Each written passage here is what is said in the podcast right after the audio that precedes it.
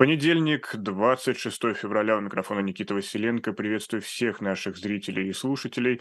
Это YouTube-канал «Живой гвоздь» и на своем месте особое мнение политика и журналиста Максима Шевченко. Максим, здравствуйте. Здравствуйте, Никита, здравствуйте все наши зрители. Каждый день к нам приходят какие-то новости, связанные с э, гибелью Навального, и сегодня одна из них, как э, гром среди ясного неба, э, что Навального действительно убили, заверяют его сторонники, и уверяют, что президент России дали понять, что дадут Вадима Красикова, это офицер ГРУ, как считается, офицер ГРУ, который ликвидировал чеченского террориста, на территории Германии только замена Навального и еще несколько других иностранцев. И якобы президент Российской Федерации отдал приказ «не доставайся ты никому».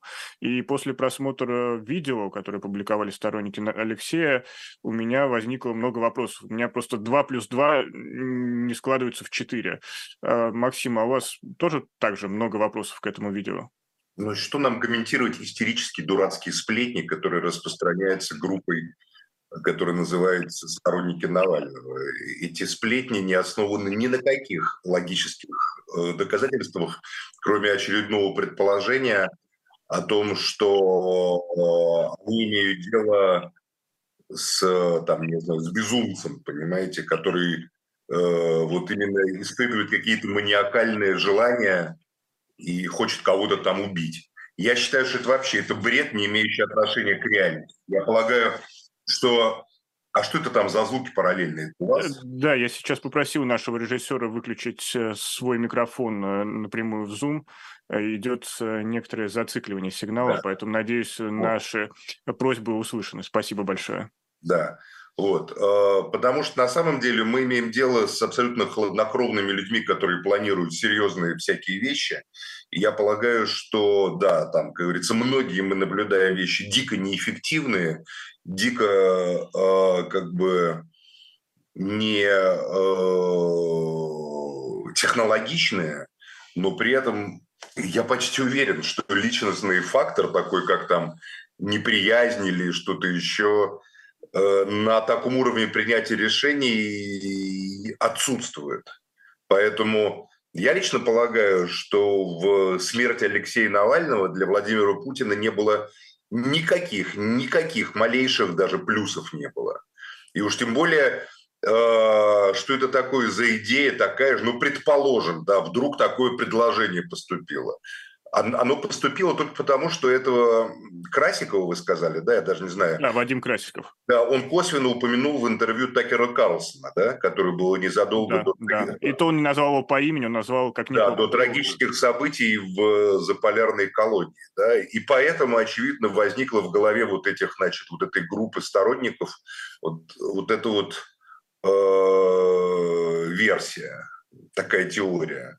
А, а почему именно этот? А что, больше некого менять? Или, или еще что-то? Нет, я думаю... И почему, что это за ультиматумы такие Путину ставят, что прямо ему некуда деваться, он в сердцах приказывает. Короче, вот это вот все, вот это продолжает тот же самый бред, с которым Алексей Навальный когда-то вернулся в Россию. А они полагают, что они имеют дело с людьми, которые находятся в таком как бы шизоидном э, фантастическом мире. Это не так. То есть, резюмируя, это некое продолжение политической система, борьбы. Российская система очень рациональна. И все, что в ней происходит на таком уровне, это следствие очень рациональных интересов, просчетов там и так далее. Я не вижу рационального смысла для системы э, в гибели Алексея Навального. У меня только одно уточнение. Какая-то часть, возможно, да, там и так далее. Но это вопрос скорее вот к тем, к тому, что какая-то пятая колонна есть, скорее ну, всего. Здесь я придерживаюсь вашей позиции, я не хочу спорить, но все равно уточнение. А не можем мы допустить, что идет некая такая борьба каких-то так называемых башен, что есть условная группа, которая, группа мира пытается с кем-то договориться, а есть условная группа, группа войны, назовем ее так, которая, наоборот, пытается внести некий Нет. хаос и тем самым э, помешать другой группе за не знаю, борьбу за ресурсы, кремлевские ресурсы? Нет никаких групп мира, нет никаких групп войны. Есть три группы в России, которые представляют, как минимум три группы, которые представляют три подхода стратегических. Первый это подход, это глобалисты, э, Второе – это, скажем так, э, западно-европоцентристы. И третье – это патриоты-изоляционисты. Все три группы, поверьте, ориентированы на сценарии эм, в ситуации глобального кризиса, глобальной войны, которая, э, в которой российско-украинская война – это не главное событие, чтобы вы понимали. Это всего лишь один из эпизодов который к нам ближе всего, поэтому он трагический эпизод, безусловно, болезненный эпизод там, для нас лично. Но, в общем, это один из небольших эпизодов глобального мирового кризиса. Э, мировые события э, масштабные разворачиваются на Ближнем Востоке, где гибнут там десятки тысяч людей, где планируется штурм Рафаха и вообще там какая-то невиданная бойня. Разворачиваются в Красном море, где блокирован один из важнейших Э, каналов мирового судоходства. Разворачивается в регионе, в треугольнике а Армения, Азербайджан, Иран, даже так, в четырехугольнике, а Армения, Азербайджан, Иран, Турция, где назревает угроза новой войны, которая потрясет э, Южный Кавказ, понимаете. Разворачивается в Латинской Америке, Э, где Венесуэла там решает свои вопросы с окрестной Гаяной, и много где разворачивается, где-то более кроваво, где-то менее кроваво, в зависимости от технологических э, возможностей, способностей и готовности э, тех, кто имеет в своих руках средства ведения войны, этими средствами распоряжаться. Ну, в общем, э, я считаю, что казус смерти Алексея Навального, запрещенного, там, не знаю, до сих пор он запрещен, если он умер, или уже не запрещен, и что сейчас запрещено. Но неважно, вот этот казус, который, безусловно, сам по себе является трагическим, как трагической является смерть человека, тем более смерть человека в тюрьме, он э, абсолютно искусственно раздут до каких-то глобальных масштабов.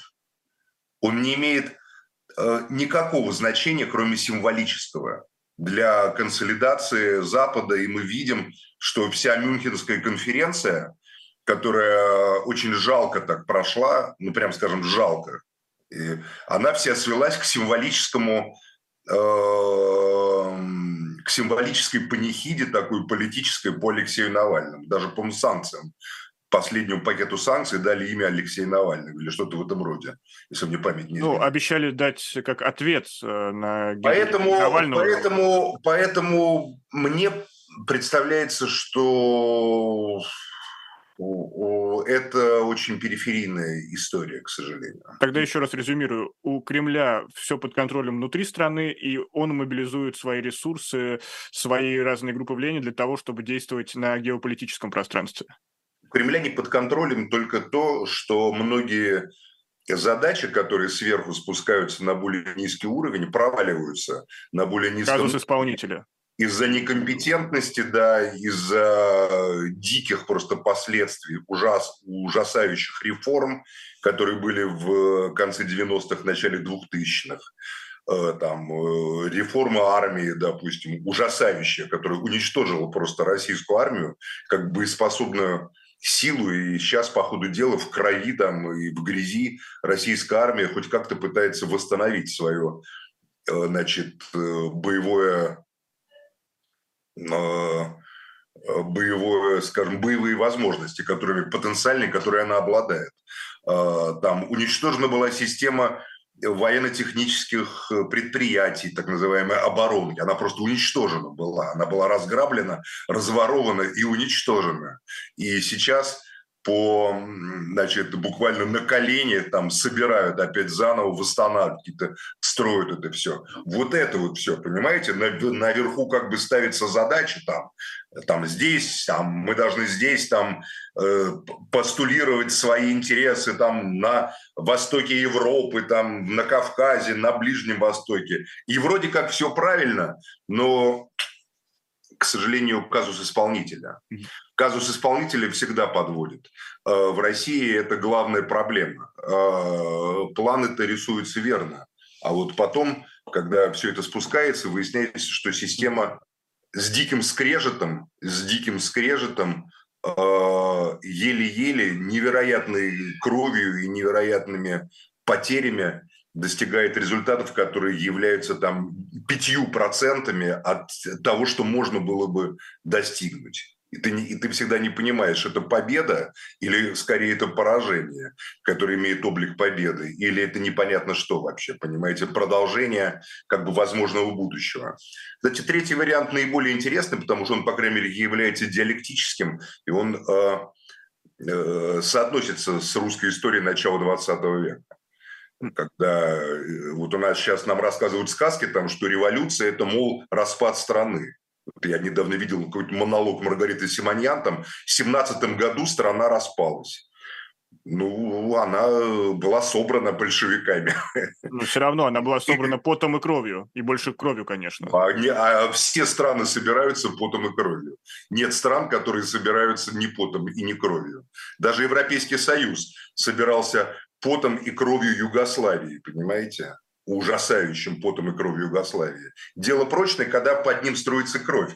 Э, все консолидируют э, в рамках одного проекта с помощью преступления.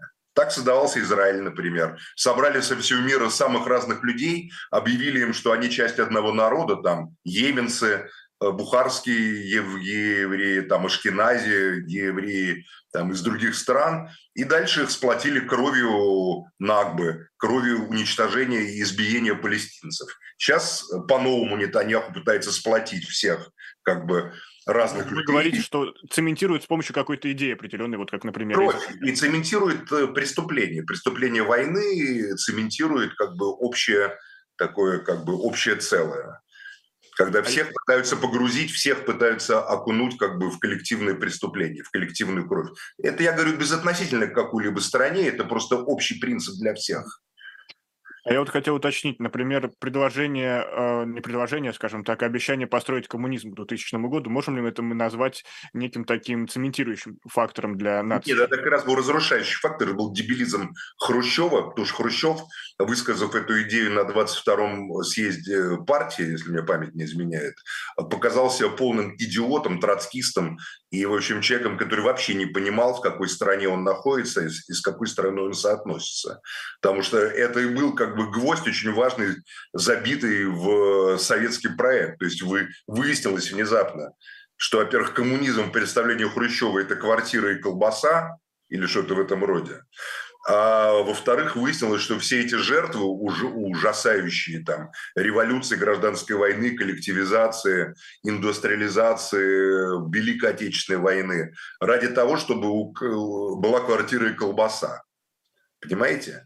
И вот э, поэтому я этот бред Хрущева даже комментировать невозможно. Все, что было э, после э, сталинского там последних там попыток хоть как-то реанимировать политэкономию социализма и создать, которой не было просто что все время была политэкономия кризиса капитализма, переходного периода. А вот построен социализм в отдельно взятой стране. Вот его триумф, да, 45 год победоносная страна. А что дальше с этим делать?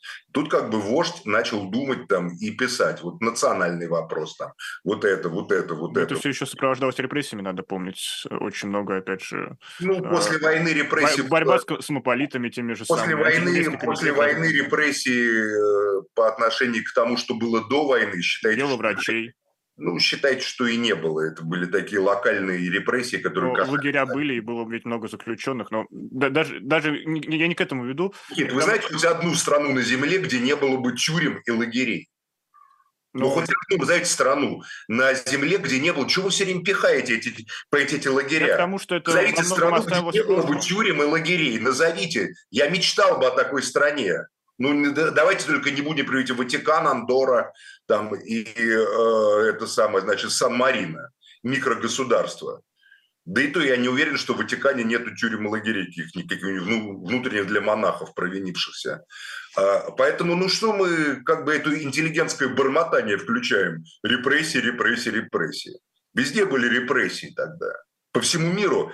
Просто эти репрессии подсвечены целым сонмом литературы, а репрессии там другие, которые, допустим, англичане проводили в Малайзии, когда боролись с партизанами, значит, с красными, и успешно подавили в крови, там, не подсвечиваются мировым там каким-нибудь э, малазийским Солженицыным, который вытаскивает на мировой уровень. Репрессии, которые проводились в Соединенных Штатах Америки против коммунистов-социалистов, вроде как да, бы даже... был макартизм, но там не было расстрелов. Слушайте, с 45 -го года, с 46 -го года смертная казнь в СССР была отменена, когда казнили немецких призывов. Расстрелов после 46 -го года тоже не было. Расстрелы вернули, по-моему, только в 52 году или в 51 Давали срок вернули. 25 лет. Да. Поэтому, ну, Никит, ну, что мы говорим? Расстрелы. Но... Еще, еще раз говорю, послевоенный Советский Союз, послевоенный, это как бы была вершина победы Э, всего того, о чем говорилось. Вот она, сама страна, вот он в отдельно взятой стране. У этого масса минусов. И, наверное, мы с вами не хотели бы там жить, поверьте. Но мы, я оцениваю это не сейчас как э, какой-то человек, который хочет там выставить этические какие-то маркеры. Понимаете, там, это ужасно, это плохо. Да, я оцениваю как историк, по крайней мере. Вот это была абсолютная победа сталинизма. 45 год – это победа сталинизма, тысячепроцентная. Все враги разгромлены. И даже... Но власть... какой ценой?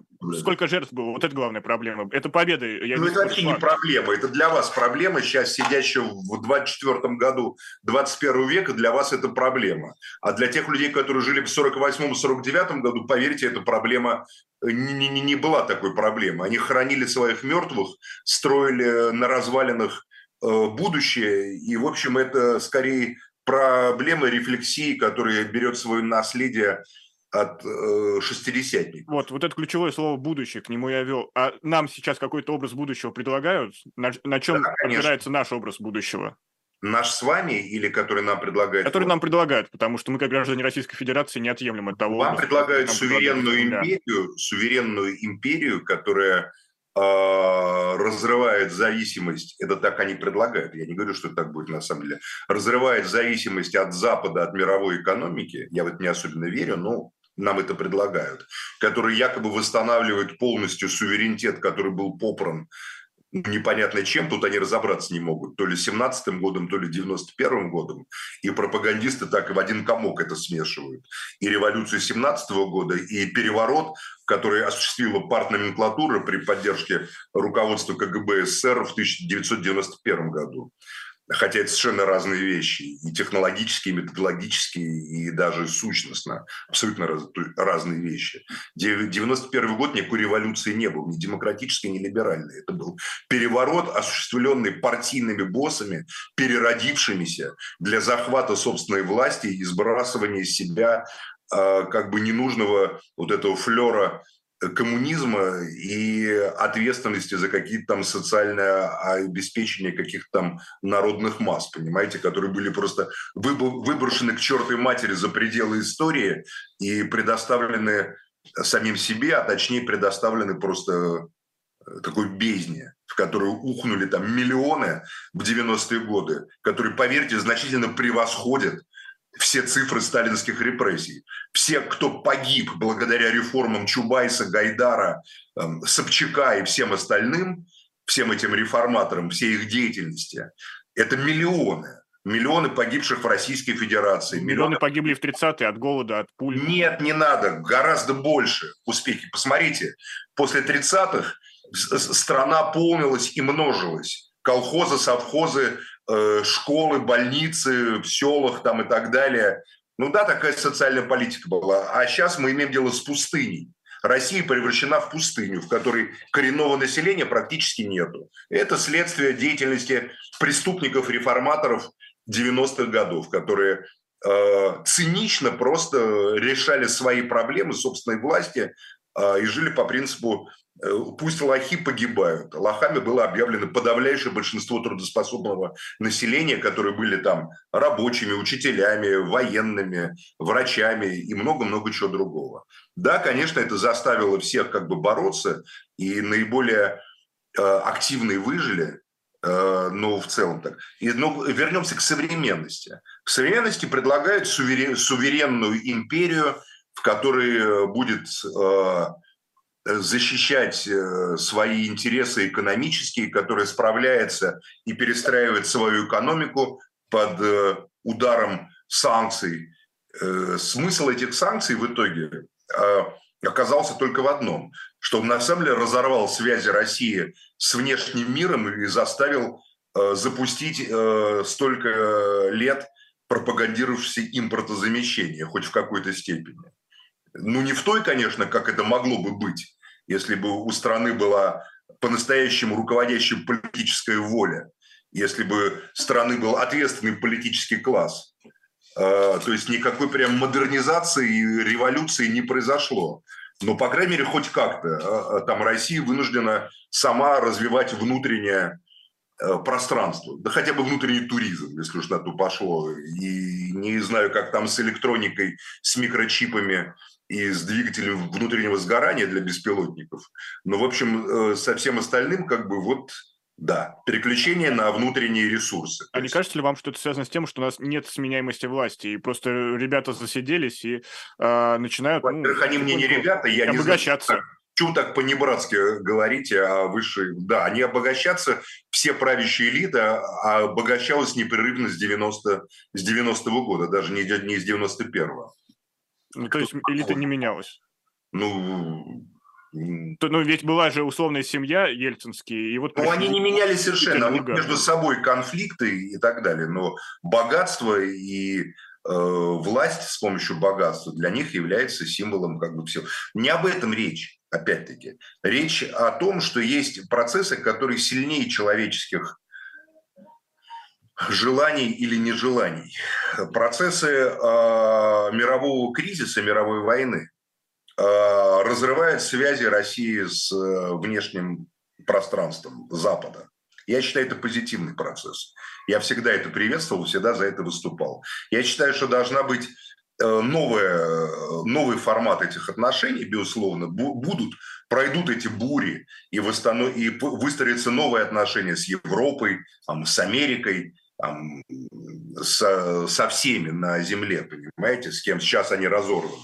Поверьте, это будет непременно. Но это будет уже с других позиций.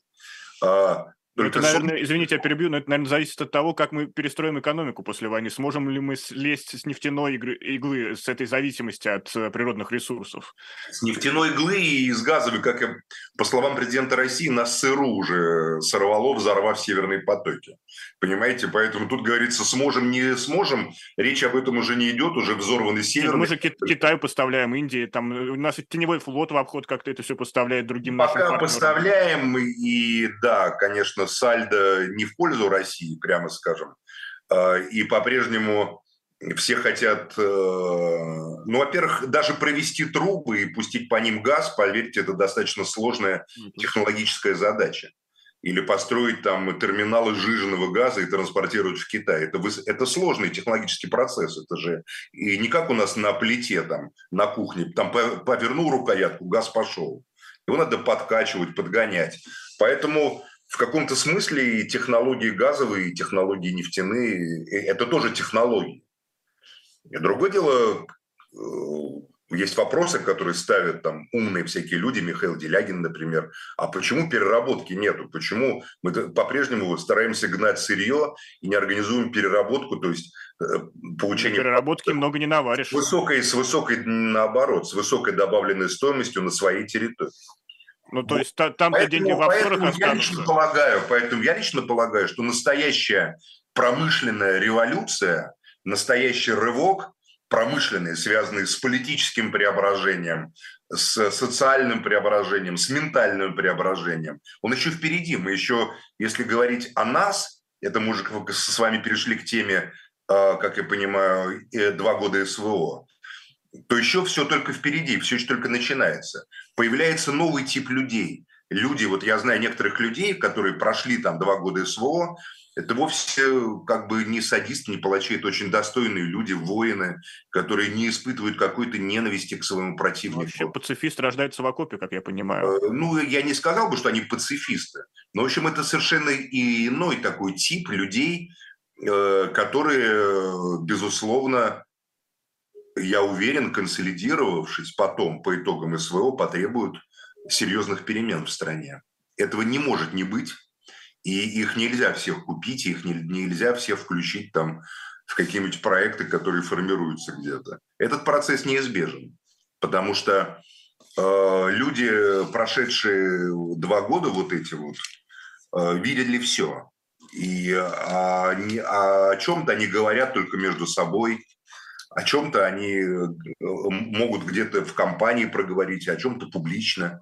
Но а, ну, от их глаз воинов не ускользнула, поверьте, никакая деталь, ни деталь чудовищная, которая чудовищного позора, ни деталь восхитительного человеческого величия и храбрости и героизма. Поэтому, да, формируется новая реальность. То есть новая элита будет воспроизводиться политическими. Я не говорю слово элита, я говорю реальность. А, пока я не употреблял бы словосочетание «новая элита». Но элита, на руководящие должности элита это не самые те, ветераны. Элита это, это, а элита это не только те, кто имеют ощущение правильное по отношению к реальности и начинают воспринимать правильную реальность и преодолевает свой страх. Элита – это еще те, кто имеет образ будущего. Пока образ будущего не сформирован, он формируется. Но, но то, что, безусловно, этот конфликт э, приводит к тому, что Россия вырывается из объятий того чудовищного э, монстра э, мировой системы капитализма, в которой она оказалась, постепенно. Это э, так. И с этим трудно спорить. Я напомню, что это особое мнение политика и журналиста Максима Шевченко. Поддержите трансляцию лайком, поделитесь ею друзьями или подпишитесь, например, на телеграм-канал Макс Атакует, где много интересных постов, заметок Максима Шевченко. Ну и кроме того, вы можете поддержать проекты «Живой гвоздь» «Дилетант», зайдя в наш магазин shop.diletant.media. И прошу внимание обратить на книгу э, «Диктатор, который умер дважды. Невероятная история» Антонио Салазара, написанная Марко Феррари посещал Португалию сразу после диктатуры Салазара, и очень много интересных наблюдений и выводов, связанных о природе тирании и диктатуры. Рекомендую всячески найти эту книгу в магазине shop.diletant.media.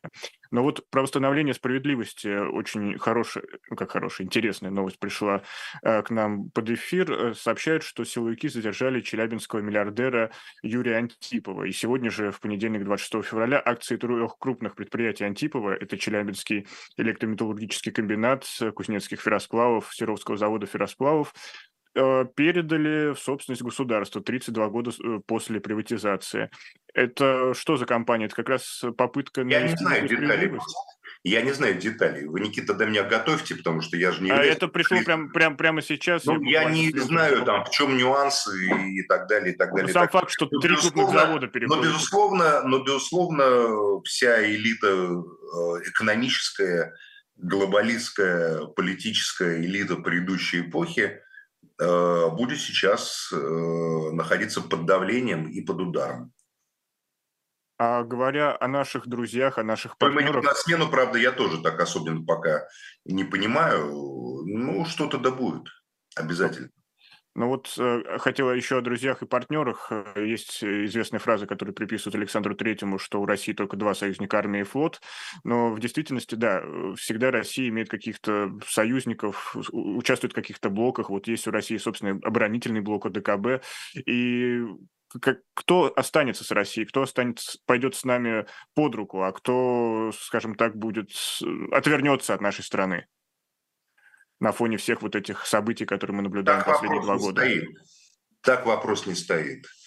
Я думаю, что вопрос стоит по-другому. Мир меняется, в том числе меняются региональные конфликтные ситуации. Вы имеете в виду отношения с Арменией, да? Не только с Арменией, я включаю в том числе этот вопрос. Я думаю, что всякие региональные ситуации будут рассматриваться применительно только к этому региону. Я, допустим, не исключаю возможность, что если в Украине у России с Францией э, там, серьезный конфликт, да, непримиримый, потому что Франция член Европейского Союза, лидер Европейского Союза, Европейский Союз принял решение во что бы ни стало поддерживать Украину, и поэтому вот в, раз... в формате украинского конфликта с Францией там, ну, прямо вот там нет, ну прямо ужас-ужас, да? А вот теперь смещаемся на другой берег Черного моря, на Южный Кавказ. Там никакого конфликта с Европейским Союзом у России уже нет. Там нет ничего подобного в Украине. Более того, и там у Франции конфликт не с Россией, а конфликт там с Азербайджаном и с Турцией. А, и, допустим, на Южном Кавказе, я думаю, что у России с Францией может быть даже очень интересный диалог. Так парадоксально устроен современный мир. В нем нет идеологии, в нем есть только интересы. И, и недаром вы вспомнили Александра Третьего, который как раз пытался выстроить политику России как систему интересов. И эта фраза, если понимать философски, она именно и говорит о том, что Александр III пытался сформулировать систему интересов. То сначала он дружил с немцами и пытался значит, заключить Германский союз, пакт, продолжая романтическое направление русского XIX века, да, когда с наполеоновских войн считалось, что Россия и там, Пруссия – это самые близкие, да и династические тоже, прямо скажем, самые близкие друг другу страны. Но выяснилось, что инвестиции немецких, э, германских, э, молодой германской империи второго французских? Да, в Россию практически нету, а главные инвесторы в Россию – это Бельгия, Англия и Франция. И поэтому Александр III, смотрите-ка, в конце жизни своей меняет свои взгляды. Он, сам будучи немцем, отходит от романтического союза с Германией, там, под э, Лоингрина Вагнеровского, да, и едет во Францию, где в Париже у вас сейчас есть мост Александра Третьего, и заключает и переводит Россию в Антанту к отношениям с Францией. Вот я считаю, что наше время очень сильно похоже на это. И вы говорите, вот как демократические страны могут там э, быть союзниками там, с тираниями имперскими. Но ну, могла же демократическая Франция конца XIX века и вполне демократическая Британия союзничать с Российской империей, понимаете? Которую во французских и британских газетах называли тюрьмой народов, э, и Франция и Британия давала приют революционерам, ну, до начала Первой мировой войны. Герцен, например, там жил, да? А тут глядь, и это самые тесные союзники в войне против Германии, Австро-Венгрии и Османской империи. Первая мировая война – это война интересов, мы фактически возвращаемся в это. Поэтому на Кавказе, допустим, у России с Францией может быть очень даже спокойный и внятный диалог. Что касается Армении. А Армения утратила полностью после событий 20-23 года какое-либо стратегическое значение для России. И ввязываться за Армению Россия совершенно не хочет потому что в этом нет ни малейшего смысла. Это армянские лоббисты тут в России вопят, что это опора нет России. Или нет ресурсов? А? Ну, нет смысла нет просто ресурсов? это бессмысленно, потому что это не для России не имеет никакого смысла. Э, э, там, кроме того, что там вот нам кричат, что там надо, надо, потому что, мол, всегда защищала. Ну, во-первых, это не так. Во-первых, это историческая ложь, очевидно. Опоры России на Кавказе, Российской империи, которая строилась по аристократическому принципу, были не какие-то там абстрактные народы, а была аристократия. А аристократия на Южном Кавказе была только либо грузинская, либо азербайджанская, понимаете? А, а армянской аристократии не было, за исключением а, отдельных людей, которые становились частью там российской аристократии, типа Лазарева, например, того же самого там и тому подобное. Поэтому никакая Армения до революции не была опорой России на Кавказе. А вот опорой советского движения, революционного, да, Армения была, потому что партия Дашнаков, ар- армянский народный социализм там и так далее, а армяне коммунисты, там Комов, в конце концов, ближайший друг Сталина, он, правда, был горийский армянин, а не армянин из армии. То есть все армяне, вся армянская интеллигенция, образованнейшие армяне жили тогда на территории либо Грузии, либо Азербайджана, либо в Тифлисе, либо в Баку, а не в Ереване, где жили в основном одни азербайджанцы на начало 20 века. А, были. Поэтому очень много сказок которые нам рассказывают. Если Сейчас и диаспора большая. Геополит... Ну и что подумаешь? Чисто геополитически смотреть э, на ситуацию, то э, вписываться за Армению для России нету ну, никакого резона вообще стратегического. А тут как раз приходит Франция, которая говорит, я готова вписываться за Армению. Э, у меня там есть интересы. А у Франции понятно, какие интересы в Армении. Франция должна вооружить Армению, стравить ее с Азербайджаном, причем сделать так, чтобы Азербайджан либо Турция первые начали. И тогда Турция втянется в такой конфликт на Южном Кавказе, который ослабит Турцию на ее западном... Только я не а, понял, зачем Франция именно втягивать в Турцию? Вот единственное. Потому что у Франции с Турцией конфликт. Из-за чего? В Средиземноморье из-за огромных газовых месторождений, Левиафан или как там оно называется. То, что Франция, как единственная страна Европейского Союза, сегодня отвечает за Европейский Союз. И Франция э, всегда блокировала участие Турции в Европейском Союзе. Там есть франко-греческо-кипрский такой альянс, понимаете, который э, э, конкурирует с турецко-израильским на самом деле, как это не парадоксально звучит для многих, э, партнерством в деле вот э, потенциального, потенциальной разработки этих глобальных газовых месторождений юго-восточной части Средиземного моря. Э, не хочу сейчас туда вот углубляться. Но, но, то есть вот у Турции есть как бы у, у, у Франции с Турцией есть на Кавказе конфликтная ситуация, а с Россией на Кавказе у Франции нет никакой конфликтной ситуации. Более того, парадоксальная вещь, смотрите, какая складывается. Есть фундаменталистский Иран, да, где геев там подвергают обструкции, а некоторых даже казнят. И, ну, тех казнят, конечно, кто там совершает развратные действия, какие-нибудь там ужасающие. Они просто являются геями. А во Франции геи являются просто частью власти современной. Но мы видим формирующийся ирано-французский альянс на Кавказе. У них общие интересы. Так, а как, как мы видим, какие индикаторы формирования этого альянса? Это Армения, в частности. Иран поддерживает Армению, и Франция поддерживает Армению. Вот Армения является такой муфтой между либеральным, ультралиберальным Европейским Союзом в его французском измерении и фундаменталистским шиитским Ираном э, с Ашурой и со всеми как бы религиозными э, аспектами современного Ирана, Вилаят Факих, э, который тоже поддерживает Армению. Потому что а, армяне играют огромную роль в экономике Ирана, огромную роль. Я это видел своими глазами в Исфахане, например, понимаете, где им позволено то, что не позволено иранцам. И а, а армяне, как мы видим, играют достаточно большую роль в политике Франции, где Сенат Франции голосует, там антиазербайджанские декларации принимают.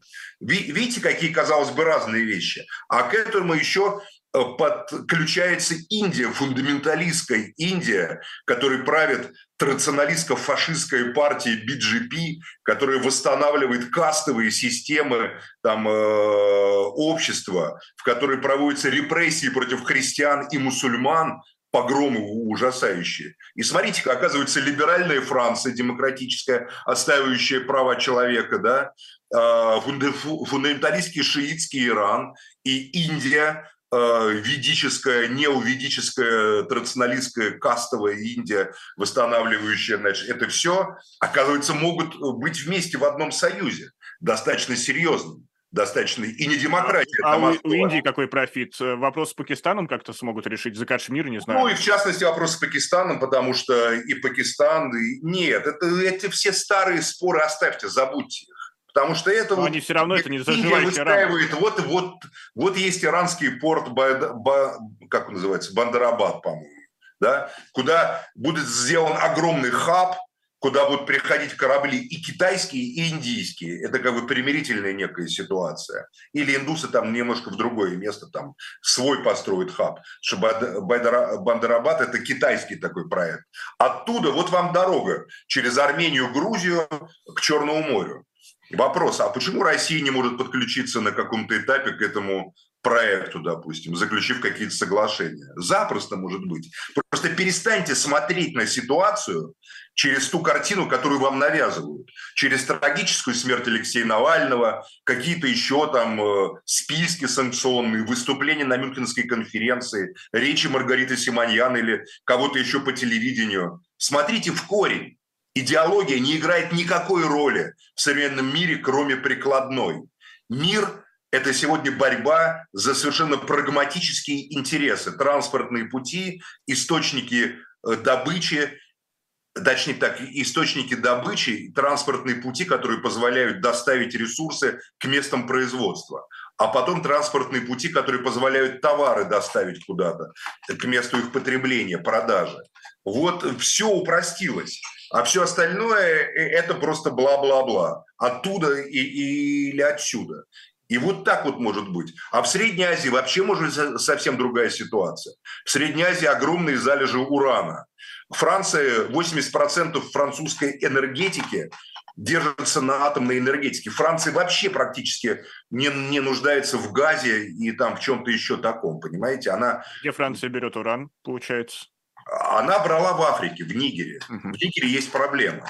Теперь Франция должна идти договариваться с источниками урана. Сейчас Франция вынуждена покупать уран э, южноафриканский и австралийский, который контролируется американцами в три дорого. Или американский уран. Франция это делать не хочет. Так у меня вопрос, договориться с Францией э, э, как бы регионально с Россией в Средней Азии вполне не исключает такую возможность.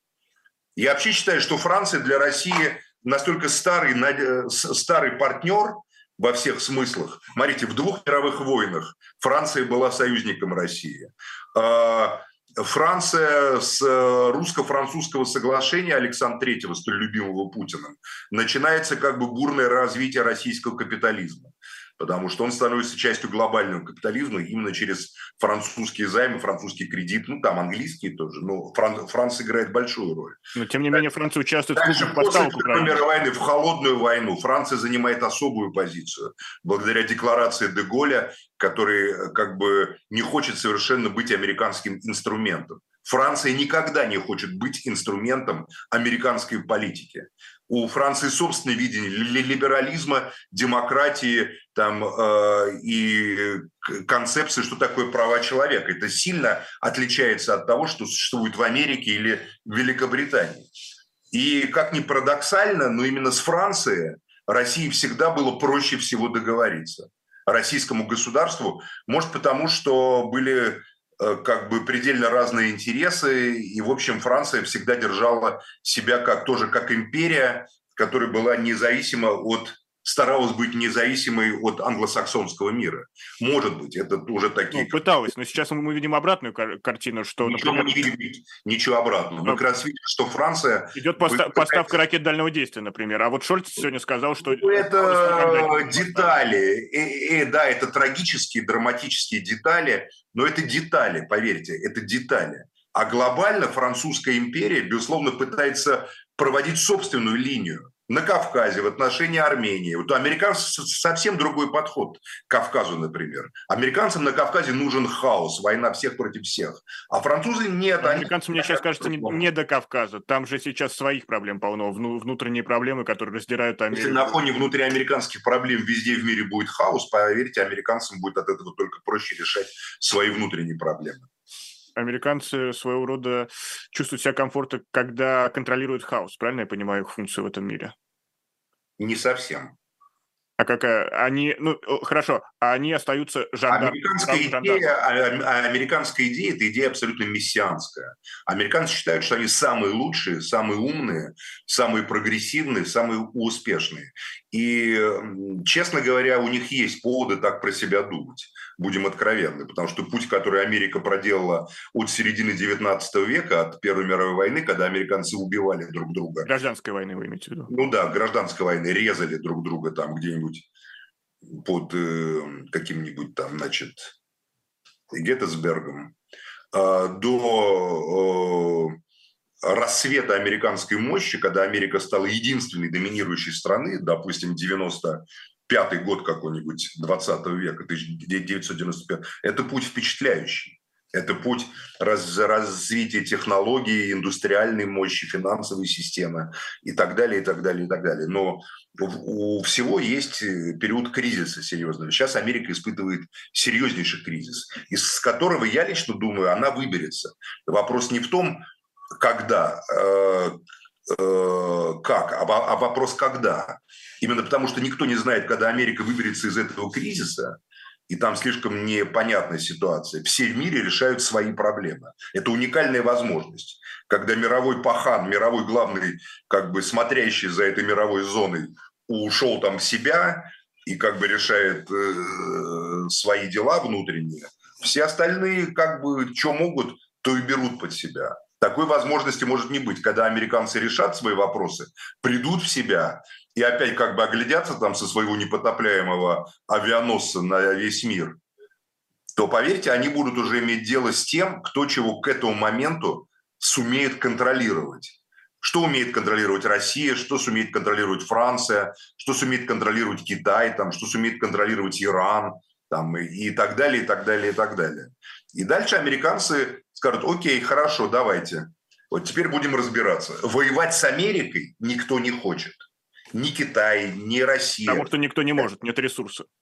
Нет, ну почему? У России есть ресурсы и у Китая. Если залетят там сотни ядерных ракет. Но это, это последняя будет война. На да, ну, то есть ресурсы есть. То есть вы не говорите таких вещей, которые надо будет потом поправлять. Ресурсы есть для конфликта. Но просто эм, в целом я думаю, что роль Америки как одного из ключевых столпов мировой экономики, мировой вообще глобальной системы, далеко не завершена, у меня такое ощущение. И к 30 году, когда американские коллизии разрешатся, там Трамп, демократы, республиканцы, демократы, республиканцы, а в 28 году будут выборы, вот следующие, вот э, после вот этого года, да, через 4 года. Имеете в виду президентские выборы? Да, президентские. Там уже многие вещи определятся, я думаю. И э, э, то есть нам в хаосе ближайшие 8 лет жить. Правильно я понимаю? Я думаю, что 8 лет будет мировая война развиваться, мировой беспредел. Будут полыхать целые регионы мира, кроме Соединенных Штатов. Я не думаю, что они будут полыхать, и что Америка придет к внутреннему конфликту. Тем как не бы менее... хотелось многим в России. Америка все равно продолжает как-то показывать свою роль жандарма и влиять на, на тот же Израиль. Они почему-то от этого проекта, проекта не знаю, потому что Израиль это Америка. того же не. Потому что Израиль это Америка, потому что Израиль это никакой не Ближний Восток. Но Израиль делает другую политику, то есть Израиль э, явно Нет, Израиль Таньяху не, не, не соответствует ожиданиям Белого дома, скажем это так ну, смотря каким, а ожиданиям Байдена не соответствует. А Трамп сказал, что фактически косвенно поддерживает Нетаньяху. Трамп пока не в Белом доме. Да, ну, в общем, э, смотря каким чьим ожиданиям он не соответствует. А Ихуд Барак соответствует? Или кто там, Апанит Нетаньяху? Это персоналии сейчас не имеют значения. Имеют значение... Э, сейчас вот на столе опять идет такая пересдача карт глобальных. Понимаете? Поэтому вот если возвращаться к теме России и Армении, России выгодно выход Армении из ОДКБ. Почему? Когда ТГБ ведь Таким может... образом, Россия сможет снять с себя ответственность за Армению в грядущем конфликте, который будет обязательно, на мой взгляд, на территории Армении развиваться. Потому что если бы, если Армения член ДКБ, то Россия обязана вмешиваться. Если Армения не член ДКБ, то пусть вмешивается там кто-то другой. Франция и Иран, например. Мы еще можем увидеть франко-иранскую коалицию совместную военную. Это допускаю, но центробежные силы, которые могут э, просто покинуть и развалить ДКБ, это же невыгодно России. Россия хочет иметь свой блок хотя бы не как НАТО, но чтобы хоть что-то противопоставить НАТО. Нет, я не думаю, что это так. НАТО противостоит России сама. НАТО противостоит российское союзное государство. Российско-белорусский альянс, вот Александр Григорьевич Лукашенко, э, лидер небольшого, но очень храброго и гордого государства, э, противостоит НАТО, поверьте, в гораздо большей степени, чем все ОДКБ вместе взятое. Вот э, готовность Лукашенко там ко всему, его заявление, значит, тем, тем более, что он фактически от имени УДКБ сейчас говорит. А это не попытка просто Союзное государство, власть. союзное государство имеет гораздо больший статус в рамках противостояния НАТО, если эта тема вас интересует, чем УДКБ. Потому что многие члены УДКБ имеют свои финансовые и экономические интересы с, со странами членов НАТО. Казахстан, например. Экономика Казахстана завязана теснейшим образом на британские, на американские мегакомпании глобальные, там, BP, Это значит, что Казахстан может обособиться от России? Нет, не значит это совершенно. Ну, вы, как, вы смотрите в какой-то плоскости, в двухмерной. Совершенно это не значит. В чем-то может обособиться, а в чем-то может теснее прижаться. Просто если мы вот допускаем, что Россия империя, мы должны сохранять контроль над пространством. Это вы, это ваше представление об империи. Вы об империи там Э, говорите как человек, который послюнявил учебник и думает, так, ага, империя – это то, что везде все завоевывает. Да другие уже совершенно могут технологии быть и форматы. Вот в чем-то Казахстан говорит, в этом мы Россию не поддерживаем, а в чем-то, допустим, в проведении, в предоставлении газовой э, сети для транзита российского газа через территорию Средней Азии в Китай поддерживаем. Э, и, и все, и на самом деле не будет никакого дистанцирования. Другое дело, что в Средней Азии могут взорвать там американцы, развязав там э, межэтнические, межнациональные какие-то конфликты, противоречия. Э, ну или кто-то еще там внешне. Средняя Азия не... Но НАТО, поверьте, НАТО и УДКБ – это уже совсем не то, что там Варшавский договор и НАТО. Не понимайте современную ситуацию в форматах, которые вам навязывает пропаганда. Это нет никакой холодной войны. НАТО имеет внутренние невероятные противоречия. Турция член НАТО, и у вас европейские страны НАТО фактически против Турции выступают. Вот Франция, а, она хоть и не, у нее такой особый статус в НАТО, понимаете, но она задает тон в Европе. Фактически она создает европейское НАТО которая изолирует Турцию, а Турция укрепляет связи с США, покупает F-16 там и так далее. Да УДКБ на этом фоне смотрится гораздо более целостной структурой по крайней мере, которая умеет, может управлять, э, использовать членство в УДКБ для решения стратегических задач. Я считаю, что с Пашиняном у Путина прекрасные отношения, и они находятся постоянно на контакте. Я это просто делаю вывод из того, что ни разу Путин про Пашиняна слова плохого не сказал.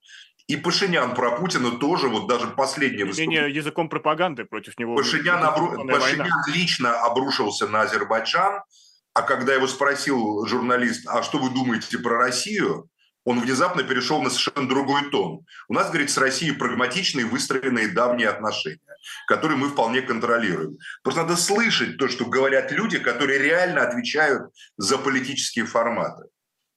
Хорошо, может, у меня... Поэтому это так же, как выборы в России. Вот нафига в России выборы? Есть Путин, который э, взялся за то, чтобы вести страну по определенному курсу. Какой это курс, это будет видно.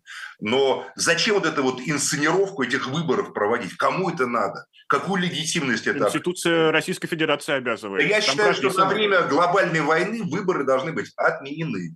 Если есть человек, который готов отвечать за свое историческое бытие по итогам своего правления, которые рано или поздно итоги же будут подводить, пусть он и вписывается за это. Что их деньги тратить на эту ерунду, понимаете, бессмысленную? Не надо никаких выборов. Путин пусть до конца этого, вот всей этой каши мировой, Путин остается у власти. Чего изображать из себя какие, как, э, там какие-то демократии, а по сути просто кормить толпу политтехнологов. Вот и все. Все равно альтернативы нет. Вот представьте, допустим, кто там, Дованков стал президентом, да, там, и Путин там собирает вещи, уходит из Кремля. Ну вы что, смеетесь, что ли? Ну как это? Это ну, параллельная что, реальность. Что, что это, о чем это дальше? А дальше что? Все остальные тоже там, понимаете, уходят. Э, ну, это какой-то цирк просто, который отвлекает внимание страны, людей от реально глобальных задач, которые сейчас существуют в этом мировом хаосе, который еще даже к середине не подошел. Так это работа на внутреннюю аудиторию, нам пытаются продать на Нет, это просто коммерческое мероприятие.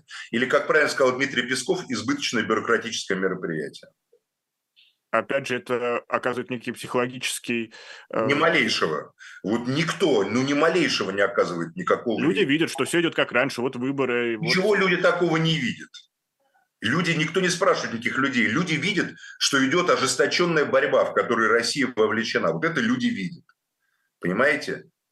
Люди видят, э, люди тоже не дураки, не, не надо людей дураками считать. Очевидно, те, кто это организовывает, людей считают дураками. Они ошибаются. Тогда это люди, работает в обратную. Люди в России, нам... я разговариваю много с людьми, люди в России очень даже отличаются от той картинки, которую показывают по телевизору. Люди очень глубоко понимают и стараются продумать современный глобальный мировой кризис. И мы точно не знаем, на какие пути этот кризис может вывести российское государство. Я, безусловно, уверен, что задача российского государства стратегическая – это обретение подлинного суверенитета, подлинной независимости от мировых хищников, которые воспринимают нашу страну как добычу, как еду, которой они питались, начиная с 90-го, там, с конца 80-х годов 20 века. Просто жрали, жрали, жрали. Людей пожирали, страну пожирали, экономику пожирали, историю пожирали. Вот первая задача – обретение и главная задача всего происходящего – обретение суверенитета.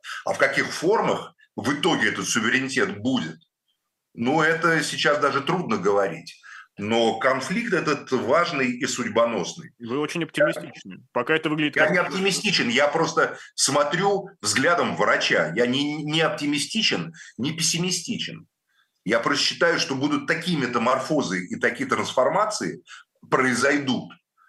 А, формируется такой новый тип людей, и новый взгляд на глобальную историю, на на глобальную политику и на внутреннюю политику, которые не имеют ничего общего с той реальностью, которая сейчас транслируется как с либерального фланга, так и с кремлевского. Особое мнение политика и журналиста Максима Шевченко, к сожалению, подошло к концу совершенно незаметно. Вот по Москве уже ровно 18 часов. Э, Максим, спасибо вам большое и, надеюсь, до новых встреч. И спасибо всем, кто нас сегодня смотрел. Пожалуйста, до свидания.